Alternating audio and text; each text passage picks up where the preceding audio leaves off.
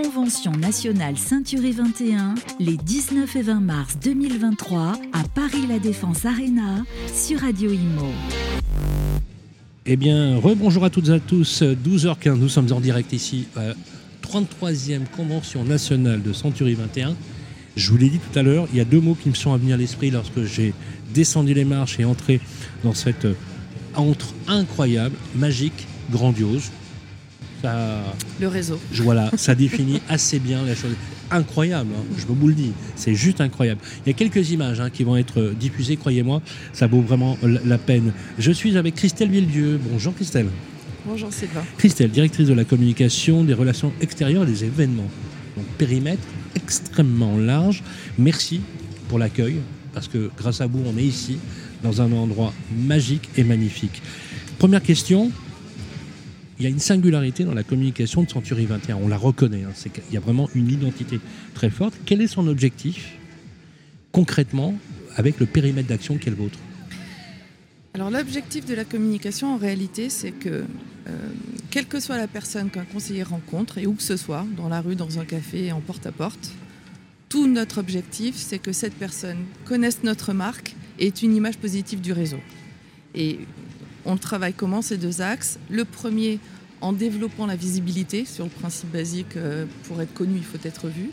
Et le deuxième, c'est en associant à notre euh, marque des valeurs positives. Euh, et ça, on le fait de différentes manières. On le fait. Vous, vous le développez avec quel type de support en général, justement? En parlant des supports, pour le coup, on est vraiment en 360. C'est-à-dire que tout, ce qu'on va mettre en place, quelle que soit l'opération, on va la mhm. penser à la fois sur du print, sur toute la PLV, la vitrophanie, les affiches, etc., euh, les dépliants, les flyers. On va également la penser évidemment digitale, à la fois sur euh, les emails qu'on peut adresser aux clients, à la fois également sur donc, du cycle euh, de marketing relationnel, sur des emails qu'on va leur adresser, mais également sur tous les réseaux sociaux qu'on utilise. Euh, et ensuite, on peut même, en fonction des circonstances, et on essaie de le faire au maximum, utiliser la presse également et puis utiliser aussi des événements, événements euh, locaux. Donc, vous voyez avec euh, vraiment cette vision 360 qu'on essaie de développer pour chaque opération pour que vraiment ça puisse avoir un impact maximum. Alors il y a une dimension, est-ce que je peux le dire, une dimension citoyenne au niveau de la visibilité du réseau? Oui, bien sûr, parce que des actions très particulières, très ciblées. En effet, ça fait quoi partie du de cette envie d'apporter à notre marque un supplément d'âme. C'est-à-dire que au lieu de travailler exclusivement la visibilité, on va à cela y ajouter un supplément d'âme pour qu'à la fin, pourquoi Pour que les clients nous préfèrent, donc nous choisissent dans un marché qu'on sait extrêmement concurrentiel. Et ce supplément d'âme, on essaie de le travailler de différentes manières. Euh, et l'une de ces manières, et je peux revenir sur les deux autres ensuite, l'une de ces manières, c'est en effet en apportant du cœur, en donnant un peu de chair à notre marque à travers des opérations citoyennes, des opérations solidaires.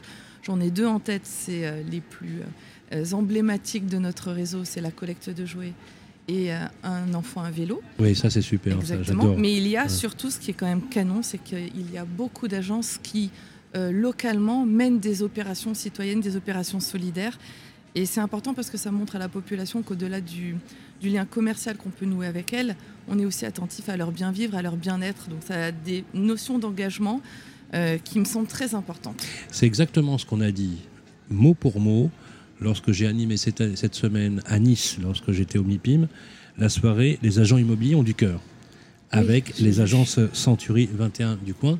Ça a été un moment extraordinaire, il y avait plus de 1000 personnes. Je comprends complètement euh, l'idée il y, a un engagement citoyen de la marque. Euh, au-delà même de la notion de business, entre guillemets, c'est aussi des hommes et des femmes aujourd'hui qui composent euh, l'ensemble des personnes. Vous logez les gens, mais vous vous préoccupez aussi de leurs soucis, de leurs inquiétudes, et, vous les aidez. Euh, Exactement. Et ça a un résultat. Hein. Ça a un résultat, bien sûr. Ça va montrer par exemple, ça a un résultat concret. Moi, je suis attentive à des indicateurs qu'on suit tous les ans en faisant des enquêtes. Et dans, dans cette enquête qui est réalisée par l'IFOP, on se rend compte que notamment euh, cette valeur de sympathie, de convivialité, d'implication dans la ville, elle progresse d'une année à l'autre. Donc ça a des résultats concrets. Maintenant, je pense que ça a deux vertus. Donc d'une part, euh, j'en parlais, c'est euh, des habitants qui se sentent considérés et ils sentent justement qu'on alors je vais dire un, mot un peu fort, mais qu'on les aime, qu'on est attentif justement à leur bien-vivre, à leur bien-être. Mais ça a aussi une vertu euh, auprès des équipes de Century 21 et des agences, c'est-à-dire qu'à mener ces opérations citoyennes solidaires, elles se sentent fières, elles se sentent engagées. En général, il y a une fière, enfin voilà, il y, a, il y a cette fierté de les mener, de se sentir utiles, et ça a une très belle valeur également de cohésion d'équipe. Alors justement, cette notion, j'aurais qu'on revienne dessus euh, un, plus fort, qui est revenue systématiquement dans les interviews que nous avons fait ce matin, une fierté d'appartenance, un sentiment d'appartenance, une vision presque holistique, quelque part, de cette, marque qui, engage. Cette singularité, c'est ce qui fait votre personnalité.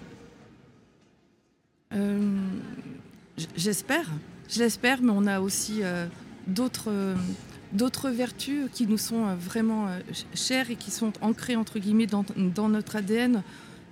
cette convention, euh, le titre c'est combatif plus que jamais, mais en réalité ça fait vraiment partie de l'ADN Ceinturi 21. On a toujours été dans l'innovation et même lorsque le marché allait bien, même dans ces dernières années justement où on, était, on pouvait être porté, on a cherché en permanence à innover, à changer les choses, à se renouveler.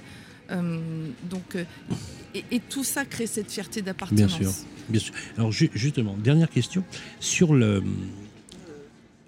Tout à l'heure, j'en parlais avec, euh, avec Charles et avec, euh, avec Nicolas Robic, avec Sofiane Labrouk. Euh, l'engagement, l'adoption, adopter. Il y a des méthodes, il y a, des outils qui sont proposés. Le franchiseur a un rôle bien particulier qui est bien défini, bien évidemment. Vous avez un, taux de renouvellement qui ferait envie n'importe quel franchiseur.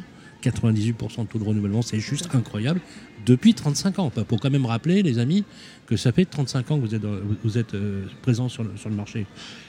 Revenons à, cette, idée, effectivement, de, l'adoption de l'engagement. Vous aussi, à l'instar de la Digital Factory, à l'instar de, des services proposés, vos euh, franchisés attendent beaucoup de vous dans les outils, dans les supports. Comment, comment vous gérez cette relation Comment vous leur apportez Et ensuite, comment vous essayez de leur faire, adopter finalement ce à quoi vous pensez, ce que vous testez, que ce soit au niveau local ou au niveau national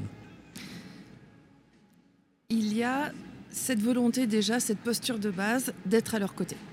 C'est que dans tous les cas, on ne va pas être au-dessus d'eux, on va les accompagner, on, va être avec eux. Et je pense qu'il y a même, ils ressentent cette sincérité dans la relation qu'on peut avoir avec eux et le fait qu'on veut vraiment être gagnant-gagnant et avancer avec eux et les faire progresser autant qu'on fait progresser Century 21 France et le réseau dans, sa généralité. Donc ça, je pense que c'est déjà le contrat de base initial, même s'il n'est même pas dit et même pas formalisé véritablement. Et après, il va y avoir cette volonté de les convaincre en permanence. On ne peut rien imposer. On est un réseau de franchisés. Ils sont indépendants juridiquement, financièrement. Vous connaissez bien le système.